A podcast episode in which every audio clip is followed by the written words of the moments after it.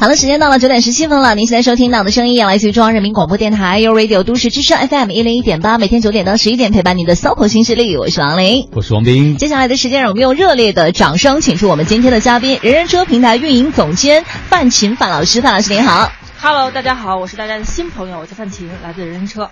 欢迎范老师，好年轻的声音啊！六啊，那个今天我们来聊一个话题，就关于倒霉的话题。对对对，我发现这个生活中我们大概都能碰到这样的人啊，我不知道王丽你碰见过没有？嗯，就是来的时候就像带了一朵乌云飘过来。我知道有垃圾人嘛，就这种把那种各种负面情绪传染给你。对，然后他就总能找到最近不开心的事儿，而且一张嘴就不开心的事儿，你很少听到他生活中发生什么好事儿。他一张嘴不是说话，一张嘴是唉。都是这样的，啊，真是没办法。对，有的时候你和这样的朋友相处久的时候，别说相处久了，半个小时你就觉得特累。对啊，嗯，所以像范范这样我就特开心，他是带着那个彩虹出现的。哎啊，就是就是带着彩虹出现的人，跟我们分享一下怎么赶走乌云。嗯，呃，在你周围，你遇到过这样充满负能量的人吗？嗯，呃，其实我觉得，首先我们认为就是负向的情绪很正常了。你看，呃，最近这几天很多人一起床就会觉得，哦，好不开心啊！北京又阴天了，昨天又下雨了，我的车又被淋了。嗯嗯，我今天是早高峰跟着这个师傅坐车过来的，然后师傅就跟我说说，哎，你看这个天一阴啊，这个二环上、三环上摁喇叭的人特别多，嗯，大家都很容易路怒，嗯。啊，就像那种说的是，我们觉得每没有每个车上都可能有一朵小乌云，然后黑黑的压压的，你把这些北全北京的小乌云都聚在一起，可能都比咱们现在天上阴天的那朵云要更厚、更重、更黑。那我前两天刚看了一本书，他是这么说的：他说这个我们所谓的情商里面非常有一呃有一个非常重要的因素是对情绪的控制。每个人都会起无名之火，捅一下就起来。呃，我们对于一件事情升起这种愤怒也好啊，焦虑也好，这种情绪是自然的反应。嗯，它大概是毫秒级的，就是一遇的事儿，噌就起来了，零爆发。对。但是呢，我们如果调动我们的情商去控制它，大概需要一到两秒的时间。说，啊，不行，世界如此美妙，我却如此报道，这样不好，不好，需要一到两秒的时间。所以这个很正常，我们每个人都会遇到这种情绪，歘一下起来，然后告诉自己啊，往下压，往下压，往下压。但是如果一个人他总在怨天尤人，他遇到一个人就说，唉，我怎么这么倒霉？嗯，遇到另外一件事说，唉。倒霉的怎么总是我？看到别人遇到了开心事儿，也没有在旁边鼓鼓掌叫好，说哇真棒，而说哎，为什么走运的永远都不是我？嗯嗯，然后我觉得怨天尤人这个词呢就很有意思，就是怨天啊，老天爷，我怨恨老天爷，老天爷的安排，我的命运对我不好；尤人啊，我这个怨恨周围的人，周围的人也是我不可控的，呃，让我不开心。其实我觉得这种情绪就是有一种无助在里面，就是为什么我老是陷在这种不好的境地里面啊？我没有什么办法，所以我只能抱怨。你说我还能怎么办呢？嗯，所以我觉得今天我们要聊的这个观点呢，应该主要有两个，呃，送给大家。因为北京的阴天下周就结束了，早高峰下周也会有缓解了。据说小朋友们下周就要放假了啊，路上会开心很多呢。然后一个是说，当我们陷在困难之中的时候，我们永远要知道，呃，我有一千个理由去不开心，我也有一千个观点可以让自己高兴起来。嗯，呃，我有选择自己的视角的权利，我有权利选择一种开心的、愉悦的情绪。第二个是说，可能这句话就不太好接受了，但仔细想一想，应该也有道理。就是说，实际上。我们每今天遇到的每一个困难，都是我们过去的某一个选择留到今天的后果。嗯，你这话说的还是比较婉转的。嗯，就是自找的，活该的。嗯，对我，我有一个我们 team 有个小朋友，然后是一个非常优秀的男生，呃，来自于西南地区，他就是很聪明。小的时候呢，就是玩大的，然后呃，没怎么认真读书，上了一个还可以的学校，但是在学校期间呢，呃，非常的努力，然后也很有想法。得了他们那边的大学生挑战挑那个叫挑战杯的冠军，做商业计划，然后大学的时候也创业，赚到一赚到一笔钱，在同学里面很优秀。毕业的时候是他们那个地区地产的五大咨询公司唯历年来唯一一个本科生拿到 offer 的，嗯，非常优秀的一个男生。现在在我这儿呢，就是工作也非常的棒，但最近他就遇到一个问题，就是你工作久了，你难免需要做一些正式沟通，而不是这种一对一的沟通，你总得写报告、写分析、写这种。呃，项目立项邮件吧。嗯，他遇到这个时候时候，就发现啊，以前他偷过的懒，现在全部变成了打脸。他发现自己说不会用顿号、逗号，嗯，不会用破折号、冒号号，然后不会用一些措辞，用对连词的使用呢也不太擅长，所以他现在就每次一要写大邮件，他就啊头大乌云密布，头特别大。然后他自己就知道说，他干别的手都特别快，他很聪明，但一到要做正式沟通，可能他需要一天两天的时间，别人很快就可以完成，他就需要加班加班，很辛苦。然后他自己也跟我说，他说：“秦姐，我知道，我这都是自找的啊，我当年偷过的懒，最后都会回来打我的脸。”有了这件事情，我就充分的意识到，以后跟基本功相关的事情，我都会努力努力再努力，不能让以后我到了更高的地地位地步以后，呃。他们再回来打我的脸，变成我的短板。哎，他的位置，比如说做的已经很高，或者他经验很丰富，为什么一定要让他去做他短板的事情呢？交给别人去做不可以吗？还没有，他是我们的高潜。哦，嗯，就是需要有很高的潜力，然后要努力去培养的，就鞭打快马嘛。不擅长的事情，总有一天你一定要运用的，所以早点培养。至少把他短板也得拎起来才行。对，起码要补到及格线嘛，然后再把长板发发挥，就是一个非常棒的小伙子。明白。因为他这个短板是无论如何往前走都要做的事情，需要做的。对，而且你现在不补，以后会越放越大。你做领导了，你总要发言嘛，你一正式发言，然后，但是而且都不不太会用 底下人会怎么想？嗯，哎，那但是这个小伙子，我觉得他挺积极的，至少他想通了这个道理，就说有些事情是逃避不了的，对，苦当都要吃的。之前那事后边补课，他还算积极，至少没有比如说抱怨说你别给我别让我干这个了，我就不想干了或者不做了。而且他越是积极，其实周围的人越愿意给他帮助。像啊，他 team 他的 leader 啊，然后我其实是他老板的老板呀，以及其他 team 的 leader，都很愿意给他帮助，因为觉得这个小伙子上进。他知道自己的短板在哪里，你帮他，他愿意努力，总比那些人是我没问题，你才有问题呢。我没事儿，我可好了，嗯，要好很多。就你越开放，你得到的机会越多，你得到的帮助越多。嗯，那你如果遇到那种刀枪不入型的人，你要怎么办呢？比如就是老是跟你去抱怨，说这个事情我做不来，我不想做，我其实我的长处在哪哪哪哪。你遇到这样人，你会？搭理他吗？我觉得也是，呃，分场合了。因为我们刚才提到垃圾人那句话，好像就是前段日子有一个非常火的微信公众号文章，就提出了垃圾人这个概念。标题我记得叫“远离垃圾人”。嗯，那垃圾人这种形象，我们周围，我相信说到这个词，大家都会想到周围有些人是这样的。嗯，如果你是在生活中遇到，你还有的选，就是我可以逃离他。嗯，啊，我离你远一点了，我不接触你了，我不被你的垃圾沾到身上。但我们今天既然要上节目，就要聊点干的。我们说点难的，就有一种情况是你躲不开的，就是你在工作中，你的客户，嗯，他的情绪垃圾，咵一下劈头盖脸的就冲着你兜过来了，你要怎么办？嗯，呃，这正好是前两天有网友在网上问我的一个问题，说你能不能跟我讲一个高情商去化解困难的一个故事？嗯，我就跟他讲是，呃，我刚刚还在学校在实习的时候，我是奥运会的这个志愿者，然后我的这个经理呢。以前是在旅游行业的，呃，做过导游，然后做过四五星级的这种酒店的经理，然后现在在一家著名的连锁酒店，然后也是身居要职。他就跟我讲，他就说，因为我们做那个，我们当时是在奥运村，嗯，然后就很害怕各国的代表团过来投诉嘛。我们说奥运无小事，责任大于天，千万不能出现投诉。然后这个我们领导叫苗总，他说第一个老板就跟我讲说，小范，我给你讲一讲我年轻的时候遇到这些问题我是怎么办的。然后他就跟我讲说，呃，我第一份工作呀是导游。那你想，导游遇到这种呃冲突是非常常见的，而且导游的工作环境呢，又是跟自己的同事隔开，孤立无援，一个人面对一群情绪激动的用户，要怎么办？他跟我说，他遇到第一次就是吃饭，嗯，啊，一个旅游团一起，好像是去看兵马俑啊，还是去看秦陵，然后在中间的路途上很辛苦，中间要吃团餐。那这群这个大老爷就不高兴了，就拍桌子，差点把桌子给掀了，说怎么能这样呢？出来玩就是要高兴的。你看看你们，这这炒的都是土豆，连个肉都没有，土豆也不给多，就那么一点点，上来就没了，这怎么这是虐待我们？还让人玩高兴了？哎呀，就真的是就满屋子在吵吵吵吵，桌子都快掀了。嗯，当时我老板也是领导第一次遇到这个这个情况。一般人我觉得可能就下钻桌子底下去了，或者一般的小姑娘，因为我领导也是个姑娘，可能就吓哭鼻子了。然后我领导采取什么方法呢？他说我义正言辞跟大家一起拍桌子说：“对啊，怎么能这样呢？出来玩都这么辛苦了，连个饭都不让吃饱，怎么能这样呢？大家等着，我去给大家协调。”嗯，然后咚咚咚咚咚咚就跑出去了。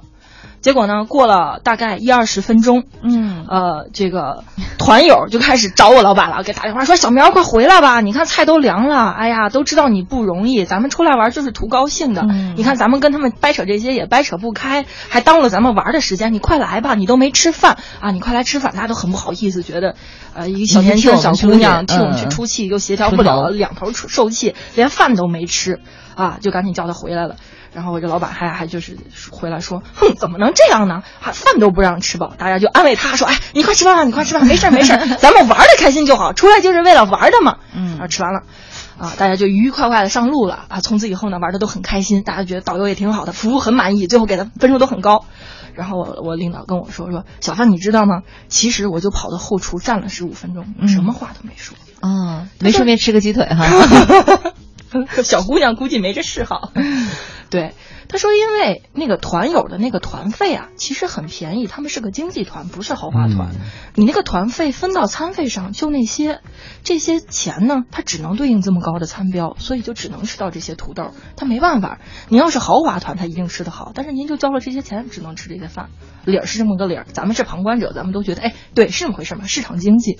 但是对于那些团友来说，他说我能跟他们去讲道理吗？嗯，如果他们在气头上，我们跟我跟他们讲这个道理，他们会怎么着呢？会觉得被冒犯。我没钱是不是？你觉得我没钱是不是？啊，会觉得被冒犯，会火上浇油。所以说，他说在那个情况下，我的客户需要的就是一种宣泄、共情。对他需要的是他被理解啊，怎么这么辛苦？对你只要跟他站到一边，你让他知道他跟你不是对立的，你是愿意帮助他，有这种心态的。他把这个火发完了，他慢慢慢慢就能理解说，嗯，对，小苗对我挺好的，对，嗯，没事儿，这个不是最重要的。你看小苗出去这么久，还耽误了我们的行程。嗯嗯，明白了。对，用这种比较温柔的方式来化解一下。对，关键让别人觉得你不是那会儿一起骗我们的，你是我们其中之一。我有一个朋友，她先生开车特别容易路怒，嗯，他就有一次在她老公发怒的时候，自己先跳车，她说我去跟他们拼了，她老公就。很快，刚才范范讲那个故事，很多人都会觉得很受触动吧？嗯，就是进家以后呢，互相都看到了彼此的臭脸，但其实并没有看到对方这一天是怎么过的。对，嗯，如果你不去抱怨的话，可能就对方真的不知道你是付出了哪些东西，然后可能都带着情绪在一起相处。对，因为可能没有表找到别的更好的沟通方式。其实，在团队中也是像在职场中，更多人就会互相抱怨，比如跨部门合作的时候，大家都会说这事儿变成这样就是他们部门不合作，或者互相指责。团队中分工也会有这样的事儿。是的，范范，其实你也带团队，你自己在团队中遇到有没有一些？人，比如说，呃，自己受委屈以后，他不会说自己，比如说的不容易，他可能也采用抱怨的方式、指责的方式，甚至是自保的方式，对，很防御哈。对，呃，我觉得是这个样子的。首先呢，我们对于负面的情绪，我们刚才聊到了嘛，我们先理解，就是这个很正常。嗯。然后接下来呢，非常重要的是接纳，就是我接纳你现在可能。还没有办法把你的情绪调整过来。我接纳你现在觉得自己很委屈、很不容易。我接纳你现在的沟通方式可能有点激烈。嗯，只有一方是冷静的，对方才有可能慢慢慢慢的平缓下来。但是如果他也急，我也拍桌子，嗯，那我们两个就没有一个好的结果，能够把这个事情往正向、正确的方向引导上去。我觉得这个时候其实错就在领导。我比你多吃了几年饭，我比你多混了几年，遇到事情我还不能比你更冷静，然后还要把这个事情往坏的地方去引导。那我其实白比你多拿了那么一份工资，对我也会遇到，就是呃，我的下属也会有抱怨啊，呃，我觉得很正常。一个是我们从机理上去说嘛，呃，我们做产品经理的老是要研究人性，然后人家研究人性多了呢，就会往根儿上去研究，就最后就会研究到进化上去。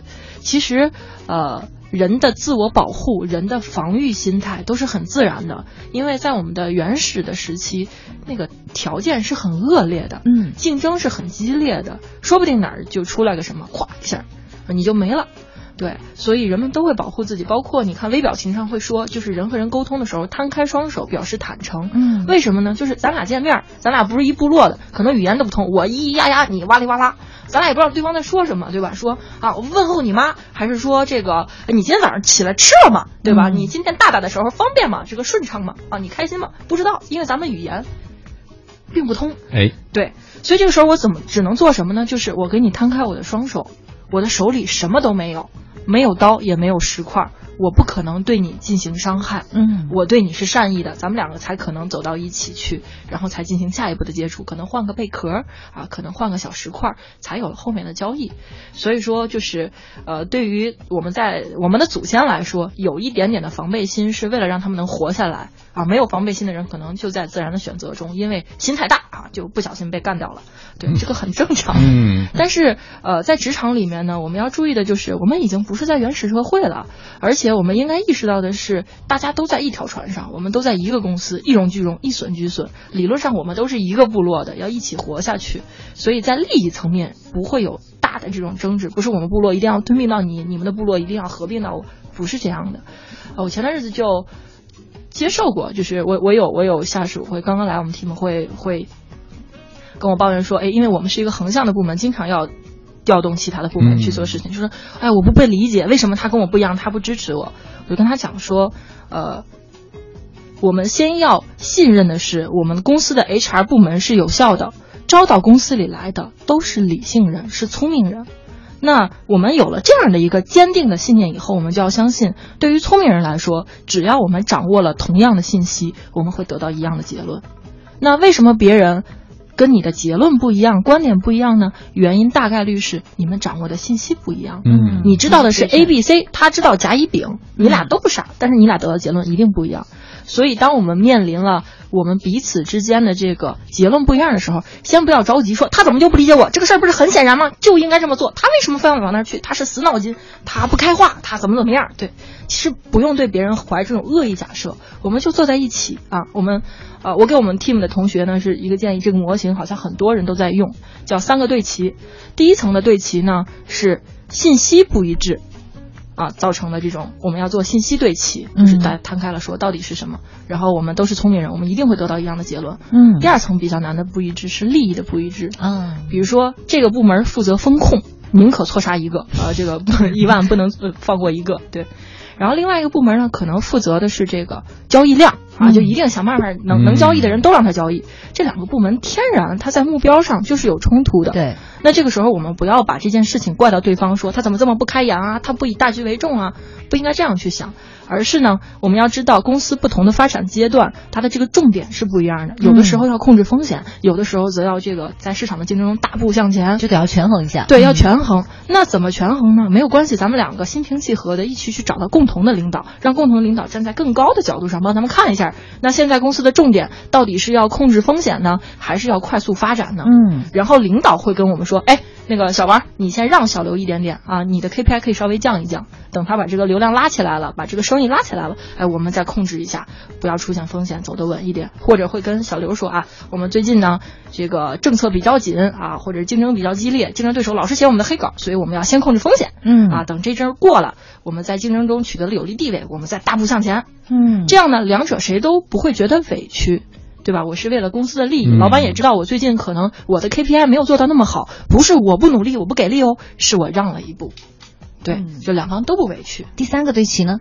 第三个其实不一致就是最难的了，第三个不一致是价值观的不一致。啊，价比如说值观，对，嗯有的公司可能就认为应该客户优先啊，客户就是上帝，我们应该先满足客户。有的公司可能就认为，啊别管那个，赚钱最重要啊，我们先生存下去再说。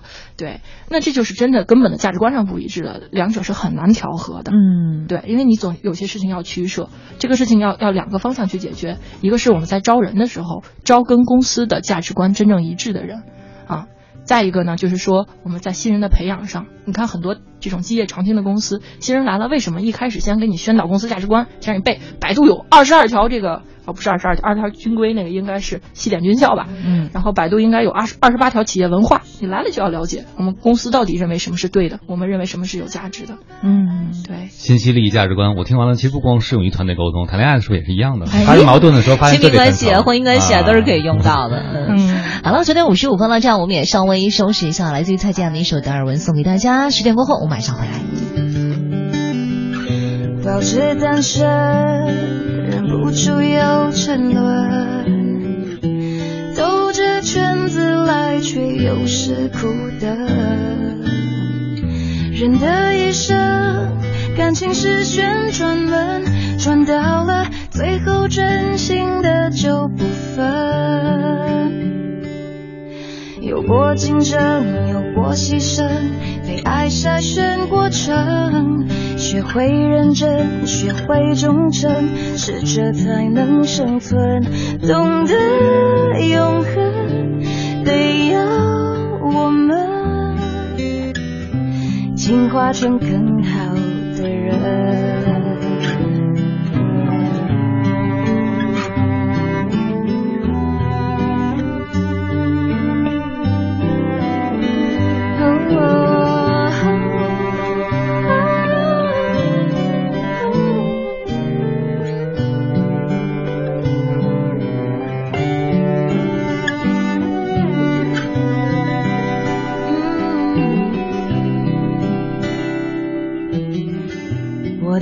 青春都是还蛮单纯，相信幸福取决于爱的深。读进化论，我赞成达尔文，没实力的就有淘汰的可能。嗯，我的替身已换过多少轮？旧情人心中变冷。我的一生有几道旋转门，转到了最后只剩你我没分。有过竞争，有过牺牲，被爱筛选过程，学会认真，学会忠诚，你好，都市之声，我是阿紫，德国队球迷。二零零二年世界杯，巴西和德国的决赛结束之后，守门员卡恩背靠着门柱，那一脸落寞又茫然的表情，让我彻底爱上了这支球队。后来呢，我又成为了克洛泽的球迷。二零一四年世界杯，当我看到他的空翻不再干脆完整的时候，不得不感叹：英雄总有迟暮时。今年的欧洲杯不祈求冠军，但是我希望四星德国依然有属于自己的荣耀。德国队，加油！我在北京，我听都市之声。爱在北京，U Radio 都市之声 FM 一零一点八。东风日产增值换购季，超多现金折扣、超值置换补贴，最长三年分期零利率等多项优惠等您来购。楼兰、西马、天籁公爵指定车型最高补贴一万三千元，详情请询北京区各专营店。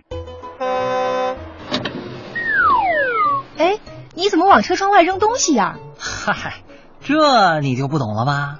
早在原始时代，我们的祖先就是发现了扔石头可以捕捉到更多的猎物。中世纪的时候，人类发明的抛石机可以把大石头扔出几百米远，它的作用啊，就像我们今天的大炮。现在啊，人类的力量已经可以把火箭、飞船发射到太空了。所以说呢，扔东西促进文明发展进步，呃不是吗？你别开玩笑了，还好意思讲什么文明？我看你的脸皮都已经被你扔出去了。享受了汽车和商品的方便，别忘了环境整洁和道路安全。开车路上别抛物，精神文明要加速。讲文明树新风公益广告。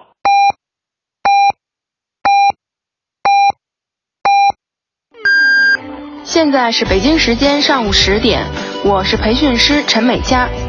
把解决问题当成乐趣，工作就会充满热情。只要竭尽全力，就会无往而不胜。想变得更加优秀吗？那就不断去挑战吧。都市之声，百姓报时。中央人民广播电台，U Radio，U Radio，都市之声，FM 一零一点八。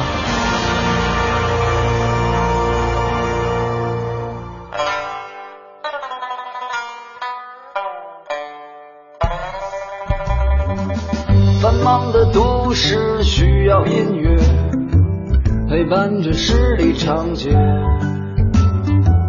平凡的生活，听听我的广播，每天有很多颜色。都市之声，生活听我的 FM 一零一点八。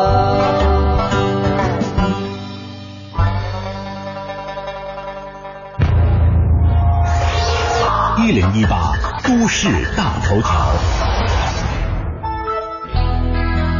热点焦点和亮点，关注都市大头条。夏季降雨增多，部分道路呢也容易出现积水的情况。为此，北京市近期呢将会对十三座容易积水严重的地下通道进行排水改造。那么，改造的路段包括哪些？改造之后又会出现哪些变化呢？我们连线都市之声记者张局了解一下。张局你好。你好，王林。这些通道主要是包括景山通道、清洁车辆四场通道、安徽立交南通道、右安门东通道等十三座。未来汛期期间，一旦出现了红色预警险情，应急抢险人员将在三十分钟内到达现场。此外，针对有电梯的地下通道，还需要二十四小时的人员值守。北京市城市道路养护管理中心的负责人介绍，三十分钟到达是一个很严格的要求。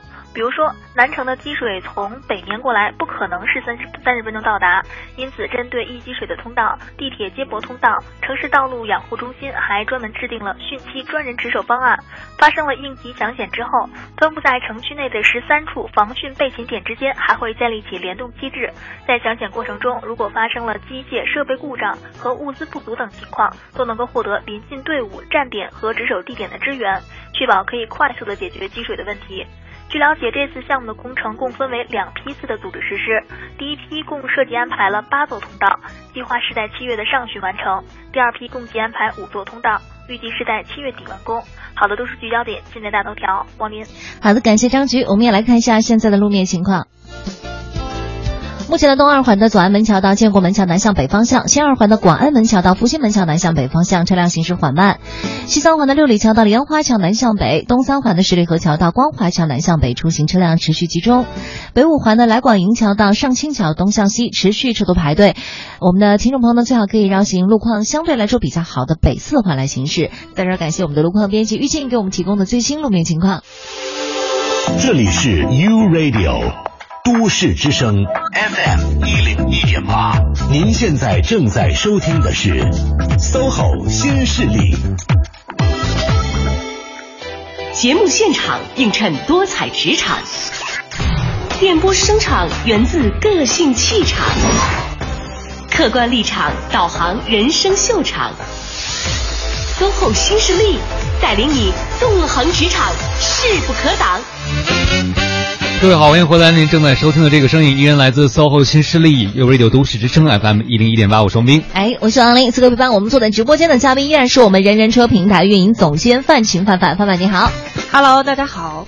欢迎范范，我们今天聊一个话题，就是为什么我怎么这么倒霉，是不是啊？我们也希望通过范范给我们讲的这些道理和故事，帮助大家学学怎么去转运的一个技巧。是的，也看一看这倒霉的背后哈，到底是隐藏了哪些故事。呃，不要总是觉得怨天尤人哈，老是怪老天爷，老是怪身边的人，这么多的怨气发泄出来，其实再看一看，有可能是真的是自己的原因。对，其实现在大家能够在各种公众社交网络平台上看到很多帮自己转运的什么励志的文章啊、鸡汤的文章啊。就很多道理是不是啊？说通了，你可能就会过得更好。但很多朋友看完这些文章以后，依然好像没有什么反应。嗯，看过就看过了，然后当时会觉得说，哎，跟小运狗一样，运过去，哎，我抚平了。但是后来就没有什么实际的改变。很快那个负面情绪，很快的抱怨，很快他对生活的这些积攒的负面的习惯和思考方式，又在卷土重来，又回来了啊！所以我们好像周围不光是有这样的朋友，有时候自己也会陷入这样的循环，好像就怎么都爬不出那个坑。嗯，对。那彻底的改变怎么改变呢？嗯，从根儿给它拔了。嗯，其实还是需要有这种事件的强烈冲击，冲击一下。对，是应该是你周围可以感受到的事情，而不是说你看了一条道理，因为道理总是轻飘飘无力的，是别人塞给你的，它没有力量。一定是你看到了什么事情，你的内心受到了触动，嗯，而且你相信这是好的，它才会变成你内在的力量。啊，我给大家讲一个故事，就讲一个倒霉的人吧。嗯啊，这个倒霉的人呢，是我的一个老师啊，我们可以叫他刘老师。嗯，对，呃，刘老师是这个青年才俊。嗯，年纪轻轻的时候呢，就是他所在领域的销售冠军，风光一时无两。呃，很年轻就通过他独特的投资理财方式，就实现了财务自由。哇！然后，当然他的工作本身收入也非常高，非常高。对。然后他那个时候就，他跟我说，他那个时候就是很得意，就是啊、春风得意马蹄疾，一日看遍长安花，就觉得我怎么这么了不起，我怎么就这么棒呢？这种感觉，对天天被自己帅醒的人？对，每天都被自己帅醒，哇，得不得了，不得了。然后，但是在这样的情况下呢，呃，他跟我说，他那个时候呃的状态就是，他总觉得他是高人一等的，他跟众人是不一样的，所以他很清高，很高冷。就是谁也不愿意搭理，谁也不愿意分享，就觉得我这么牛都是因为我自己，我努力，我有方法。嗯、你们不行是因为你们不努力，然后或者你们太笨了，反正说你们就是 low，嗯对，你们跟我就不是一种人，我都不愿意跟你们打交道，是属于这种状态啊。我们也可以对照一下，可能周围也有这种比较高冷的青年才俊。我估计，要是现在拍都市片儿，他们就应该属于那种霸道总裁，嗯这种人。但是很不幸的是，在他事业的最高峰的那个点上，他抑郁了。就是在他什么都有的情况下，他失去了一样东西，嗯，就是开心的情绪，他开心不起来。他甚至跟我说他，呃有几次他站在那个，他当时应该是在国贸附近工作，他站在那个高楼大厦的顶上，他会想象说，如果跳下去的感觉是什么样的，是不是像鸟一样的轻盈，是怎么样的？然后几次把自己又拉回来，他有这样的经历。然后，呃，因为我也抑郁过，所以我知道那种感受是很难过的，就你死活都高兴不起来，你觉得。我会尝试很多我原来喜欢的事情，然后我会拉上我的朋友，想把自己置身在欢乐的海洋之中，想要受到感染。但我永远是在理性上觉得说，哎，这个事儿我还挺喜欢的，但是在感性上，由于我的内分泌可能出现了故障，我很难分泌内啡肽之类的这种激素，让自己发自肺腑的感受到开心的情绪。他现当时就遇到这个问题，然后他的朋友呢就想带他走出来，也是肯定会跟他说很多这种道理啦，说，哎呀，你年纪轻轻这么好，不需要烦心那些事情啦。你看这么多人羡慕你，有什么好不开心的？你现在能买下全宇宙啊，有什么好不高兴的？对你看看我，但是没有用，这些这些话都没有用。嗯，然后呢，其中有几个朋友有一年带他去这个泰国散心去玩儿，说，哎，咱们不在北京看了，咱们去个新的环境，可能你能高兴起来。而且泰国是旅游城市嘛，很多有意思的项目，而去了。去以后呢，他发现自己还是在这种拥挤的人群之中感受不到快乐。啊、就有一个会泰语的朋友找了一个下午说，那咱们去乡下散散心吧。嗯啊，就骑着小摩托带着他去了乡下，想开阔的地带啊，太原这种乡间的田野，可能会让他这个呃舒服很多啊，心情会舒畅很多。结果呢，他们两个逛来逛去，逛到下午，口渴眼花，太阳很晒，就在路边看到了一个水果摊儿。他们说，哎，据说泰国的西瓜还蛮好吃的，我请你去吃西瓜吧。我们去吃西瓜，他们就走到那个卖水果摊的那个摊儿前面，跟老农说，说大哥，我们买个西瓜。嗯，然后大哥呢就摇手就不卖，他就很奇怪说哇，你摆了这么多好看的水果，为什么不卖给我？你是不是歧视我是这个不是本国人，还是你觉得我太帅啊？你不卖给我，你嫉妒我？对。然后呢，还好的是他的朋友懂泰语，就问那个老伯说：“哎，老伯，你为什么不卖给我呢？有生意为什么不做？你看你这个摊儿在这支着。”那个老伯就给他们说了一句，啊、让他们至今难忘。包括我作为一个听众，我每次想起来都觉得啊、很感人的一段话。他说：“呃，我们家呢就在旁边的村子里，我一家有五口人，我算过，就是我们一家老小五个人一天的吃穿度用啊，大概就需要两千泰铢就够了，和咱们人民币应该是四五百块钱，一个人大概平均就八十块钱。他说我今天卖水果已经卖够两千泰铢了，但是你看旁边我们村里其他的那个老王老李啊，其他的乡亲们那几个摊儿他们还没有卖够。你多了两千我也花不了，你去他们那儿买水果啊，水果都是一样甜的，都是我们村种出来的啊，我不需要了。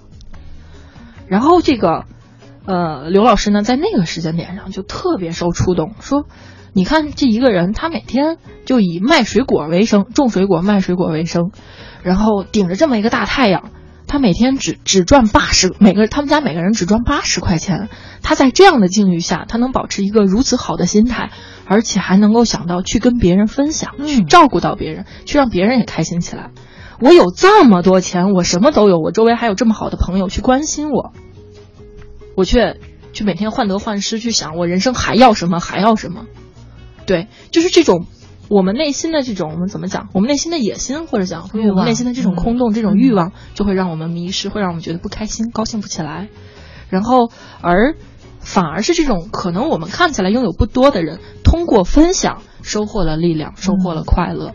对，所以刘老师跟我讲，他说这个老农跟他说完这句话以后，他回来就完全变了一个人，他变得特别爱帮助周围的人，特别爱跟周围人分享说，哎，我当时是怎么怎么赚到钱的，我的工作之所以业绩这么棒，我都有哪些哪些方法，你只要问，我就跟你讲，我全部都告诉你们。那现在刘老师就是我们一群朋友中最受欢迎的那个，人长得又帅又有钱，性格又好，特仗义。对，人为人极其仗义，古道热肠，无论出现在什么时候，都像一个小太阳一样。像前天晚上我们几个老师一起吃饭，有一个老师走迷路了，其他老师可能就给他发给他打打电话，发那个位置定位，但刘老师就一个箭步说我去接他，然后就冲下去去接他，就。这种朋友，他愿意说奉献出自己的，无论是时间、精力、金钱或者拥有的物质，去分享给周围的人，大家都从中得到了快乐。嗯嗯，他就变成了一群人的中心，他现在过得很开心。所以我们前两天在社会新闻上看到站在国贸楼上打钱的就是刘老师。那我回去得问问他，这么重要的事儿没告诉我。因为你刚说一半的时候，我也在想，哎呀，这就是钱太多作了，要不我可以帮帮他。来帮忙花一花，但是刚才那个。一个重点就在于，当你觉得自己倒霉的时候、不开心的时候，你有没有想过去分享、去帮助别人，对吧？对，其实呃，总有人比你是更不足的。嗯嗯。但是人在倒霉的时候会有一个自保的心理，就像你之前分析的，所以我觉得我没有什么可给的，我已经是世界上最倒霉的人，我都不快乐，我为什么要帮你快乐呢？嗯。但是恰恰是这种不能去给予，却让倒霉的人可能越来越倒霉。对对，就是因为人心都是我们刚才讲了嘛，愧疚投射，人的心里都有一个账户，你去帮助别人的时候，就是在他心里。咔嚓，存了几块钱，然后慢慢慢慢，他就是世界上最贵的是人情债。对，你在外面你就攥着好多人情债，别人都欠你的债，等到。你倒霉了啊！你遇到困难了，你需要帮助的时候，你那那时候你分享出去的爱，你给予别人的力量，全部会加倍的再回到你身上。你看，你一说到钱，大家立马都明白。要想体面，先得存钱，对不对？对。但可能很多，我们去观察一下那些所谓的幸运儿，所谓过得幸福的人，很少有人是那种坚定的、非常的吝啬、不愿意去付出的人，对不对？大家都愿意和他们相处，你会发现，他即使什么都不能给的时候，他还可以让人快乐起来。是，嗯，那我们的老是说那什么“赠人玫瑰，手”。呃，手手留余香吧，其实就是在帮助别人的过程当中，真的会得到很大的快乐和满足的。而且，当一个人就是在今天这个精英的时代，大家都会觉得我的个人奋斗造就了我的成功，其实对别人是没有什么感激的。这我够聪明，我够帅，我够努力，所以我成了。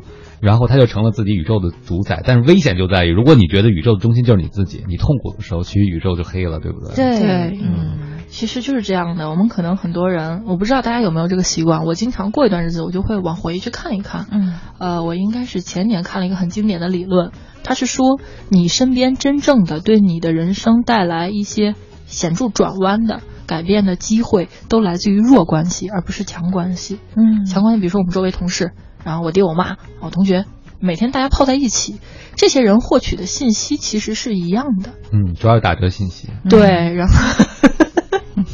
对，然后呃，但是弱关系不一样，他所处的那个环境、那个领域跟你完全不同，所以可能他带给你的某一个消息，呃，会给你带来很大的转机，因为在在你周围没有这样一个机会。嗯，我自己其实职业生涯上的几次改变，全部是来自于弱关系。嗯，就是这几个推荐我去这个下一个工作岗位也好，或者下一个机会的这个推荐人，呃，只有一个应该是啊，有两个人跟我见过一面。然后还有一个人只跟我打过电话，是我一个远房的同门师妹。对，这都是弱关系哈，全都是弱关系。那我们也稍微休息一下，稍后我们来一起听听范范的故事。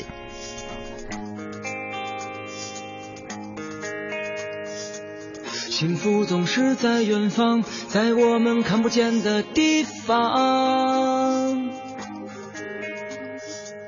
你我只有不停的追赶，在追赶。幸福总是在远方，在我们看不见的地方。我只有不停的追赶，在追赶。周围彩色的一切映出黑白的我，这城市的夜晚是那么繁华。倾听女孩的歌唱，这儿的感觉挺好。我想歌唱，我等的太久了，等哭了我，就快要枯竭。等哭了我，等哭了我，又一次明白，幸福总是在远方，在我们看不见的地方。你我只有不停的追赶，在追赶。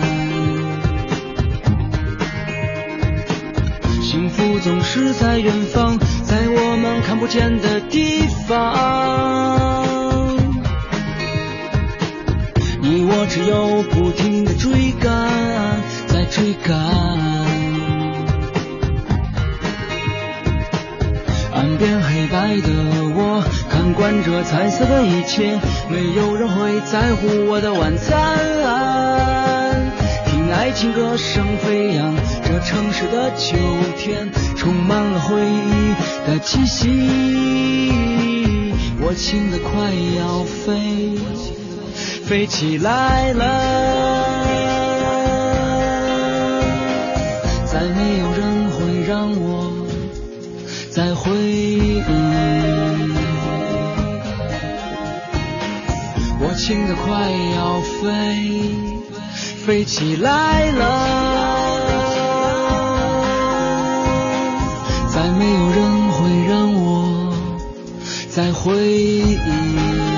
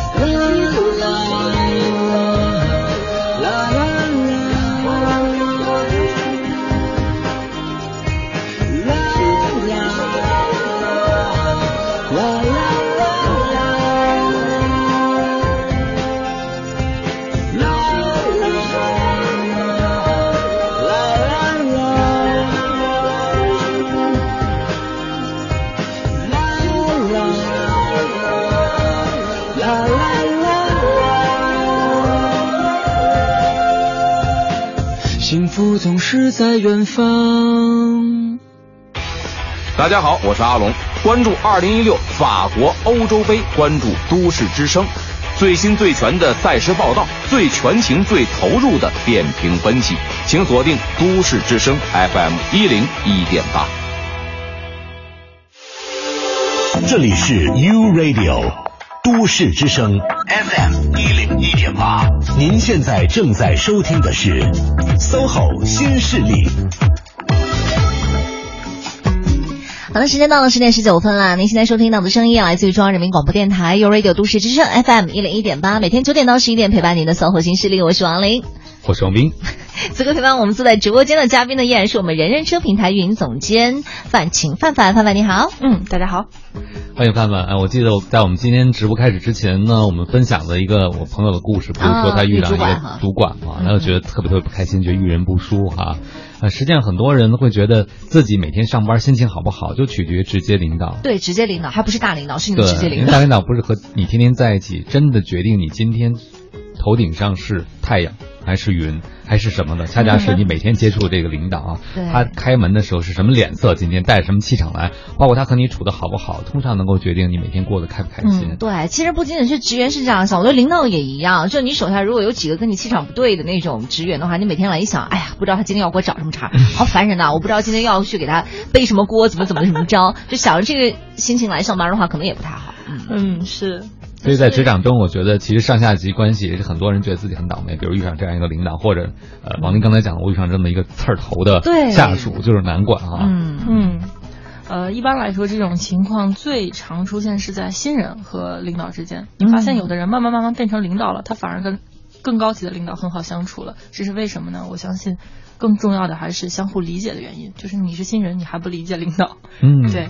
然后我们可以呃分情况去看一看，比如说我们先说这个呃领导不对的，就是领导抱怨新人，特别是现在特别流行的一种说法，说现在九零后怎么这么难管啊，不负责任呐、对，来两个月就跑啊，对，然后九五后又要出来了，哎呀，我的头更大了，怎么办呢？嗯，对，呃，我我也会在一些就是呃领导们比较多的群里面，嗯对嗯，呃，会看到有这种情况，就抱怨九零后说不负责任呐、我老是要给他擦屁股啊，等等等等，会有这些抱怨。但是我觉得还是就是你既然是他的领导，你就要操这份心，而且你有选择的权利。你有选择自己观点的权利，你有选择更积极去看待这件事情的权利，然后你也有改变自己的权利。嗯，对，呃，我当时就劝我一个朋友，我是这么劝的，因为关系比较好，你就可以说的比较直接了。就还是说，其实有的事儿真的是你自己作的。嗯，比如说我们现在做头做老板，那刚才聊到了人力资源管理上，人力资源管理作为一个老板，你的职责什么？人才的选用预留都是你的职责。你说你招了一个下属不好使，又招一个还是不好使，这说明什么呢？嗯，这说明你招人的眼光有问题。嗯啊，然后你不胜任啊，这种事儿你还到处去声张什么呢？你要赶紧自己快点改进，因为这是你的错误嘛。嗯，对，就不要去抱怨你的下属，因为他们都是你招的啊，自己选的人含着泪也要用完。哦，这就好像恋爱的时候跟别人抱怨你的另外一半，就等于跟别人说你眼瞎了。嗯、对啊，对，嗯。然后接下来呢，就是，呃，你你用它的这个过程中，呃，人总是有长有短的嘛。有的人可能就有创意，没定性，你就应该让他去干一些创意性的工作。然后有的人呢，就是很勤恳，但是缺乏一些灵光乍现的这种啊小灵感，你就应该让他去干一些这种需要扎扎实实、一步一步推塔式推进的工作。嗯，对。那你不能用人用其长，这人不可能浑身都是短处的，那就说明你用人不够好，还是你自己的错误，你不够胜任。你为什么要去声张呢？你要赶紧改正这个错误，对吧？嗯把人放在这个适合他的位置上，让他去发光发热。人岗匹配。对，第三个呢是说，这个就是育嘛，我们要培养人。那你想啊，你招了一个人啊，每天不胜任不胜任，又招一个人，每天不胜任不胜任。但是你要想到的是，我们有这么多的公司，每年要进行那么多的校招，不可能每一个校招生一来就是完全符合公司的要求的，对，都是要有培养的。我们每一个人最开始作为一个实习生，作为一个小跟班，也是被领导从怎么写邮件、怎么写收件人、怎么跟人打电话，这个布置会议室怎么放名牌、怎么倒热水开始的。对，那怎么就轮到你今天当领导，你就不愿意教人家呢呢？是你不愿意去，没有耐心去教这些九零后，还是可能你没有能力，你不懂怎么教好他？那又是你的问题，千万不要到处去声张说，哎呀，你看，你看他都没有进步，还是你的问题，是你自己不会培养人，所以不要去声张，赶紧去改进自己，想一想，哎，我怎么才能把他教好呢？啊，他做事情不成熟，我怎么能让他成熟起来？他做事情没有定性，我要给他讲怎样的故事，或者给他做怎样的示范，让他能够沉沉下心来。嗯啊，就等等等等，我们也会遇到啊，有的新人呢，遇到事儿就会着急，就会慌，那我就要教他说，遇到事情要怎么让自己就是泰山崩于前而不乱啊，有大将风度。有的人呢，遇到事儿就容易有挫折感，就不想再做了，没有兴趣啊，我就要教他说，哎，怎么样才能有坚定的信心？这个事儿为什么一定能做成？有的人自己肚里有货，但是死活吐不出来，哎，或者说就是只会就是打钉子似的。就一板一眼的去跟别人讲说，哎，我们要做一个东西啊，这个东西是什么什么，然后不会去鼓舞人心啊，因为我们做产品经理这个工作，经常需要去调动其他的部门嘛，嗯。你要让大家被你鼓舞煽动起来，就是给群情激昂，嗯发动群众，依靠群众，对，是这样，呃，所以你还要教他怎么样去跟人沟通。所以说，这都是你职责内的事情。你拿了这份钱，就得操这份心。对不能说我光想拿钱，光想顶着个领导的名儿，但是我不愿意教他们啊，他们就应该来了以后什么都会啊，就像孙悟空一样七十二变什么都会，就不应该让我操心。这种就应该想到是，这不是公司对你的预期。嗯公司给你的预期就是要选最优秀的人，然后把他们放在最合适的地方去。就像我们刚才在节目最开始的时候。每个人都会有自己的短板，要把他的短板帮他去补齐。嗯，最后就是这个人成了一个很优秀的人，我们也要留下他。你想，一个再优秀的人，你每天在他旁边说：“哎呀，你怎么这么不成器？你老是给我出坑啊！我老是要替你背锅。”这个人等你也被你培养出来了啊，你在抱怨的情况下培养出来了，他可能也该走了。嗯，因为没有人愿意在这种每天被抱怨的环境下一直工作。嗯，对，就管理的艺术哈。是啊，听完你的节目以后，听完你说完之后，很多朋友可能会说。哎呦，我本来觉得我还可以骂别人，现在改成骂自己了，你知道吗？就以前都是别人的错，现在想听完范范讲完了，哇，我自己身上这么多毛病。但是不过，这给了我们解决问题的希望，因为如果你只是指责别人，别人不改变，这问题就解决不了。但是突然你发现照着镜子自己有可以调整的地方，其实你是拿回了解决问题的主动权。对，是。啊，九零后肯定开始说了啊，范范姐姐好爱你啊。对，我们还招人呢。老板的错。所以说听完了，可能很多人也要再次。掂量一下，我是不是真的适合做领导，对吧？其实要为意味着付出很多，要承担更多。我一朋友就跟我说，他当了中层领导以后，他发现自己必须掌握一个技能，就是挨刀的技能。嗯，他才发现，比如下属来抱怨的时候，他必须先得能挨住前几刀。是，这样下属才发现，我跟你抱怨完以后，你能接得住，我才会跟你讲心里话。是，如果我跟你抱怨的时候，你马上来给我也来戳两刀，是吧？就互相说。指责和抱怨，那可能这谈话就没法进行下去了。是的，是的，嗯，所以你应该是经常挨刀的，是吧？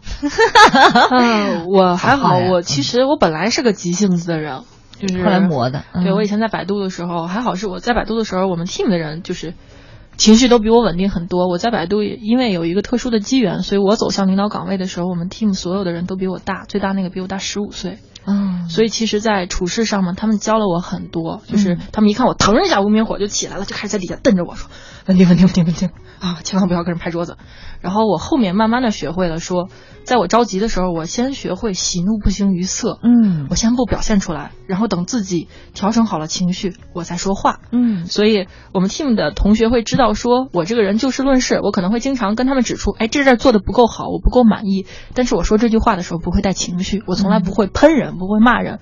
我只是跟你指出来说，哎，这个东西做的不够好啊。你刚刚说在你的 team 里头的话，比你小十五岁，那是你的下属吗？还是大十五岁那个？哦，比你大十五岁，那是你的下属吗？是我的下属。哦，那你跟他是怎么沟通的呢？呃，其实呃呃，经常会有人说嘛，说啊，我现在特别的委屈啊，那个谁谁谁比我还晚晚来一年，还比我小两岁，我凭什么我要在他底下怎么样呢？其实你要知道的是。啊，像我们这种呃走了狗屎运，然后能年轻的年纪轻轻就走上领导岗位的人也很不容易。嗯，对我们每天要想着说，哎呀，我怎么发动群众，依靠群众？对，然后呃，其实对我来说，我当时就想明白了一个问题，就是大家呃，首先大家都是来工作的，都想要业绩。如果我在，就是我的价值就是我在和我不在是两个样子，对他有好处。比如说我在，我能够教他一些我的方法。然后或者给他一些我的资源，帮助他更好的去出业绩，比之前他能够发现说公司对他有更大的认可，他为什么不跟着我呢？嗯，然后我在，呃，我不会不尊重他，对我会给他更多的机会，然后我发自肺腑的对他好，我把他当朋友，嗯，对，然后他有什么理由不信任我呢？所以就是我我这个人一向，因为我早年做销售，所以我有一个信条是，我永远比别人多往前迈一步。对，我相信就是我，我脑子里有一个模型，就是信任模型。嗯，人和人的信任是怎么产生的？呃，第一步是了解，就是我得知道呃你是一个怎么样的人，你背后有怎样的故事，是什么塑造了今天的你。嗯，然后接下来我才能理解，哎，为什么他性格这么急？为什么他说话好像呃特别慢？他是心机重吗？还是什么啊？那个人是缺心眼吗？还是什么？其实不是，很多人走到今天都是有他背后的故事塑造了他。我们先了解他，再理解他，最后我们才能产生信任。因为我相信，就是真的是在在一家公司里面，特别是现在竞争如此激烈的环境下，一个部门的人，大家都是利益一致的。嗯，我们没有必要害别人，这不是一个零和博弈。部门做得好，谁都有好处。嗯，所以形式并不是特别的重要，年龄什么的也根本不是问题。对，你看他的发心就是两种领导类型，范范是属于那种透过自己来关心别人，透过自己来爱别人。但有一些领导之所以不被大家喜欢，他自己觉得很倒霉，众叛亲离，就是因为他是透过别人来爱自己。对，嗯，要凸显出自己的地位、自己的存在感。对，但最终也就没存在感。谢谢范范为这么多职场白领发声啊，让这个主管反思一下自己，是不是在抱怨下属的时候自己有一些调整的地方。啊，但并不是所有人都能遇上像范范这么有自觉性、经常照镜子的主管啊。嗯你很多朋友可能也会抱怨说，我跟他说也没用啊，我发现我的主管和领导完全就觉得都是我们的错，他觉得他能当上领导，自然比我们聪明强大 N 倍了啊。这个时候该怎么办？啊，我觉得首先我们先可以聊聊，就是我们还是回到我们有选择的权利，我们有有选择权利让自己选择善良。然后我一直认为在职场之中最善良的莫过于我不用自己不希望被对待的方式去对待他人，或者说我不用自己当年做新人的时候受过的那那些委屈，再扔还给等我爬到领导岗位以后，我手底下的那些小朋友，他们很无辜的，冤冤相报何时了？嗯，哇，这个大长句子呀！对，我突然想起了小时候，我我同桌抄作业的时候，经常恶狠狠的说，我也想那个好好学习，当老师，当老师给他们留更多的作业。或者是说，当儿媳妇儿说，哎，我现在受了婆婆气，等我以后当了婆婆，我要让我儿媳妇受更多的气。嗯、人间很多悲喜剧都是来自于这种长长的恨，何必呢？对他们要找个回来，寻求心理平衡。对，嗯。然后但是我们也能看到哈、就是实际上职场的很多新人会经常聚在一起叽叽喳喳的说，哎呀，老板不够好，嗯然后他们就会特别团结嗯，对。然后我们还是我们在广播里面给大家一些建议，就是你有选择的权利，你可以换一个视角去看这件事儿、嗯。啊，我们帮你去分析分析，看你是不是有一些新的感悟。嗯，呃，一般来说啊，我们去抱怨老板啊说不好是两点，第一点呢是老板对我不好，嗯。啊，老板老是冲我板着脸，老板老板老是冲我板着脸，对，要不然就是老板用我用的太狠了，老板老是在后面拿小皮鞭追着我，让让我这个做进度，让我老是加班儿，对，这种是对我不好。还有一种呢，就是老板不够好，他凭什么做老板呀？或者他比别的老板，你看人家那么那么好，你看我们家老板这样这样，我怎么就这么倒霉？我在这个老板手里啊，我这么优秀，像花朵一样，他都配不上我。对我们有的人会有这种想法。然后我们给大家分析一下啊，第一个我们先看就是，经常会有人说这个呃，我不喜欢我们老板的领导风格。嗯嗯，就是他他很严肃，我不喜欢。嗯，就离婚时候说了性格不合。对，然后实际上，哎，正好这里又可以观众面前耍大刀了。我是毕业于中国人民大学商学院，学了六年的管理。然后就这个领导风格而言，目前最新的这个研究结果应该是说，没有哪一种领导风格是最好的。嗯啊，这新的理论叫做领导风格的全变理论，就是到什么山唱什么歌，对什么人说什么话。对。然后我们其实可以仔细的观察一下，就是我们老板真的是对所有的人都板着脸吗？嗯，其实你仔细看一下，不是的。嗯，他可能对有的人啊，对，很容易对他老板。嗯，我们看看周围的同学也是啊，就有的人他可能经常会被老板拍肩膀说，嗯，小伙子不错，加油加油啊，这个很不错，给你发个奖。然后有的则是，哎呀，你看看你又怎么样又怎么样啊。有的人老是被批评，有的人老是被表扬，嗯对，然后大家就会觉得是老板对我有意见，老板对我不好。但我们有没有想过说，诶，一个人为什么他在对不同的人展现了不同的面孔？其实我也是走上了领导岗位才知道的，就是做老板可操心了。因为大家都要知道，我们看到的是老板的行为、领导的行为，我们看不到他背后的一些思考，他为什么这么做？我们要知道，他们表扬我们也好，批评我们也好，他都是手段，不是目的。他不是为了批评你而批评你。对对无论是他表扬你还是批评你，他背后的动机都是要激励你。还是那句话，他要发动群众，他要依靠群众，然后让你能够更快、更好的去工作，让你能够代表你的部门能够去出业绩。嗯，对。那你看我手底下就会有小朋友啊，有的小朋友就是，呃，他很骄傲，因为我们是一个特种兵团队，招来的同学的背景都非常棒啊。他有的同学来了能力很骄傲，强对，嗯能力都很强。然后对于这种小朋友呢，你不得不以批评为主。嗯，你必须要打脸，你让他看到说不能固步自封了。你看人谁谁谁比你好很多的、啊，不要以为你自己是一百分，其实差远了，满分是一万分，你一百分才哪到哪儿呢？这种小朋友就老是会被批评。有些小朋友呢，心态很开放的同时呢，这个为人很谦逊，他老是表现的很低调。那这种小朋友得到的往往就是表扬，嗯。啊，你要给他信心，而且呢，呃，你要让周围的人，因为呃，我们的工作其实大家往往是独立的，你做你的事，他做他的事，所以大家经常会相互看不上嘛，嗯。因为你不了解你周围的人有多优秀，所以老板这个时候一定要站出来，让优秀的同学能够发光，他就会当着大家去表扬表扬这个同学，他低调嘛，我就替他稍微高调一点。对，所以以后再遇到说，哎，为什么他老是受表扬，我老是受批评的时候，要想一想，为什么老板老是批评我？是不是我太自以为是了？太对志得意满了？嗯我给自己的评价是不是过高了？所以老板要修正我对自己的评价，才能够鞭策我，让我走得更快更好。嗯，对，就是老板其实背后都是有苦心的，可不容易了。必须要替老板说说话。对呀、让我想到了上学的时候，我们也会发现，这个班主任并不是对谁都很严肃的，总有几个人还是挺得老师欢心的。但那几个人不就是大家的眼中钉、肉中刺吗？他就是会拍这个老师的马屁。这个思维方式会惯性延续到职场中，我们就会觉得，哎，范范为什么老表扬他不表扬我呢？可能就是他会和你处关系啊，搞关系搞得好。对，这其实是一种，又是一种自我保护机制，就是我们不肯承认，因为他做的比我好，所以他得到了更多的鼓励。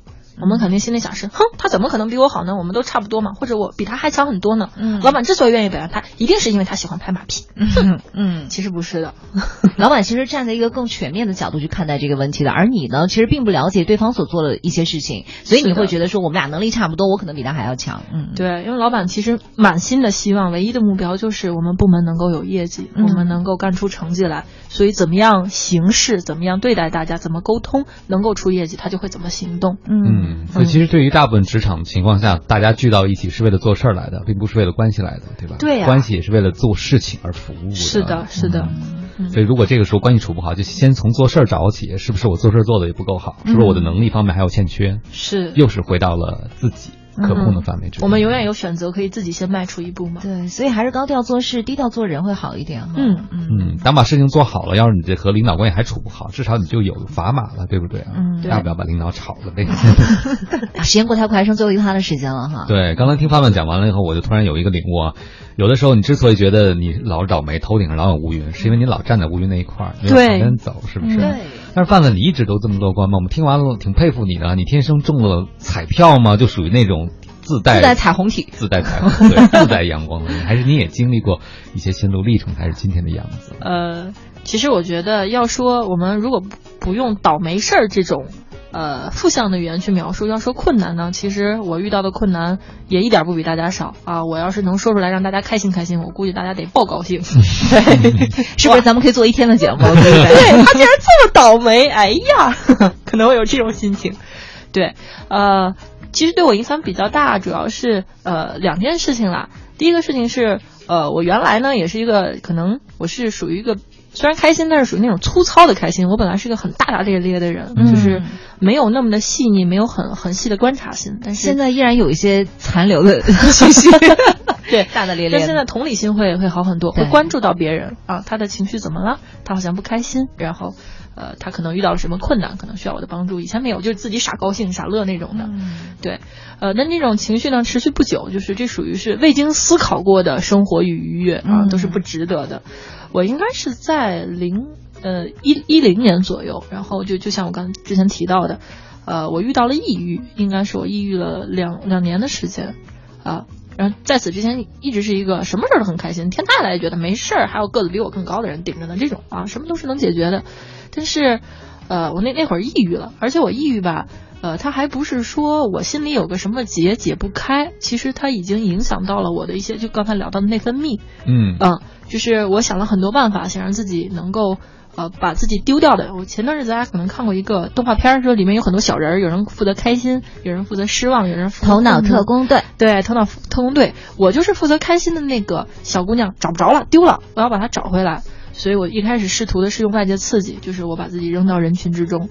我喜欢去唱歌，我就叫一群朋友陪我去唱歌；我喜欢去打球，我叫一群朋友陪我去打球。啊，我喜欢去看书，喜欢去旅游，反正我就去做自己喜欢的事儿。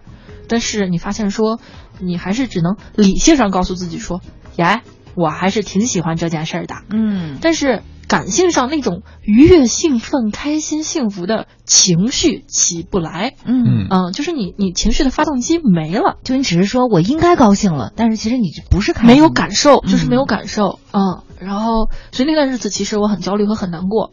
等我过了两年走出来了以后，然后他。这这段时间我我一直不喜欢那种很很暴力的那种说法，叫做什么杀不死我打使我更强，我觉得这太血腥了。但是我相信的是，每一个你克服过的人生中的困难，它一定在你身上留下了什么，它给了你馈赠。嗯，那这件事情给我的馈赠呢，其实它就是一让我变得更知足。啊，我现在是一个呃极简主义者，可能两位老师不知道，我大概只有二十件 T 恤，然后一条牛仔裤。然后冬天只有一件羽绒服，一件棉服，就是我我的东西特别特别的少，嗯，然后我现在学会了不通过外界的物质让自己觉得开心，然后呃，而且遇到很多事情，我都会想办法让自己开心起来，因为你终于获得了这种可以开心的能力，你会想尽一切办法把我丢失的那两年错过的东西全给找回来。对，然后呃，还有一个就是他给我的馈赠，就是因为你自己尝过了什么叫做长久的郁闷、不开心、开心不起来的这种情绪，你才知道这个东西多宝贵，你才能够同理心的去看到别人说，就像我为什么愿意往前一步，我为什么愿意呃让别人的情绪先倾倒过来，我再去开导，都是因为我不想让周围的人不高兴，因为我知道那种长期的情绪有多可怕。嗯，对。可是你这样不会很累吗？其实不会。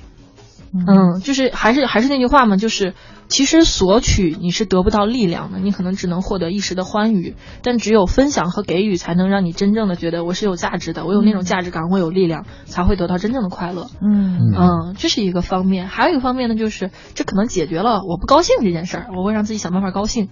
但还有一个就是跟世界相处，我刚才聊到了，我本来是个急性子的人，我很容易无名一火歘一下就起来了，对。